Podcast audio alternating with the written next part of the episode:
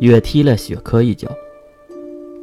我只问你一件事：如果你能答得上来，我们就是盟友；如果你答不出来，我就告诉赫本，你和长老院的女人有染的事儿。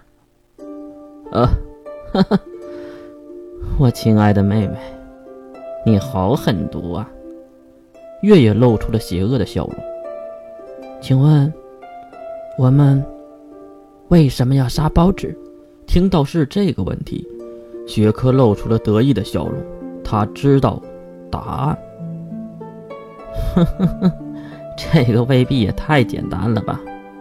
哦，我好色的哥哥，你知道答案？雪珂下意识的回头看了一眼，可能是害怕赫本突然出现吧。这件事儿也是我半年前才发现的。就在和夜夜大人报告进度的时候，夜夜大人说漏了一句话。一句话，他的文明保留计划和他弟弟的人类保留计划都不需要包纸的存在。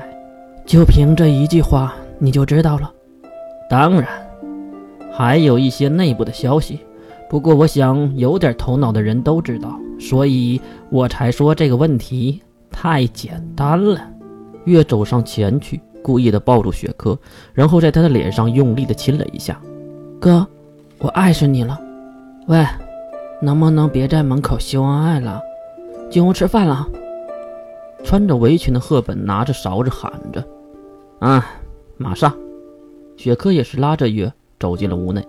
今天的晚餐还真是丰盛，全是大补之物，估计月又要吃吐血了。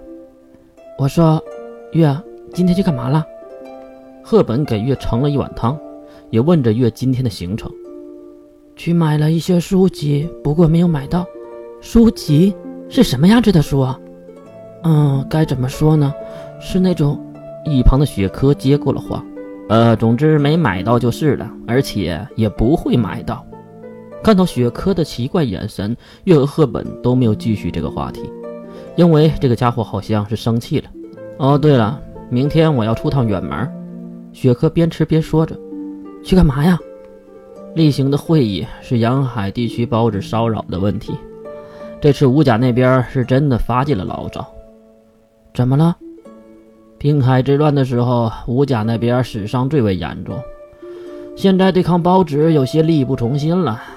要不是有和平条约在，我们加州国已经被使命之徒给攻占了吧？听到如此的严重，赫本放下了刀叉。嫂子，我们还有兰露西亚殿下呢。没事的，说说的也对呀，我们还有殿下呢。吃点这个。雪珂将一个鸡腿递给了赫本，赫本也是担心的神色中缓了过来。总之，人类之间的战争应该是不会有了，因为露西亚殿下可是非常讨厌内战的。这次没有杀鸡儆猴的灭掉我们，已经给我们足够的面子了。至于 S 零一那边，听说还要弹劾露西亚殿下呢。啊？为什么呀？月接过了话题。因为杀了七万多士兵的不就是露西亚吗？想起事实，赫本低下了头。月有的时候真在想，统治整个地球的露西亚会不会操心到死呢？毕竟对于露西亚，没有人真正是忠于他的，大多半都是恐惧于他。虽然露西亚起到了震慑使命之徒的作用。给人类带来了暂时的和平，而人类呢，应该不会有人感恩的，因为人类不感谢露西亚。想起露西亚杀人的过往，灭掉异族和魔法部落的黑历史，还真是一个暴君级别的人物。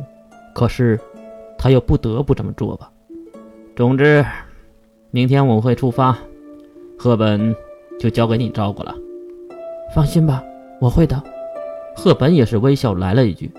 代我向长老院的美女问声好，啊，呃，看上去今天晚上的雪珂有的受了。雪珂晚上有没有好受不知道，而月晚上可是遭了罪了。回到房间，月就看到两个人正坐在月的屋内，一个红发的女孩马上跑过来，一把抱住了月。小主，从来不表现自己的杀生石，竟然如此的热情。哟，我们算是。初次见面吧。金龙头也是站了起来。杀生石，总不能让我站在门口吧？听到月的话，杀生石松开手，改为抱着月的胳膊，走进屋内，看见杀生石赤色的头发长长了不少，越来越像大姑娘了。容我问一下，你真的是月吗？月耸耸肩，并抚摸着杀生石。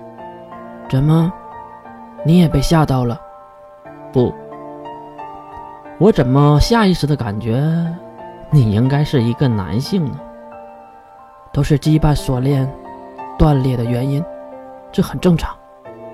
金龙头还是定定的看着月，不过我的主人是这副养眼的样子，我还真是大欢迎啊。你喜欢就好。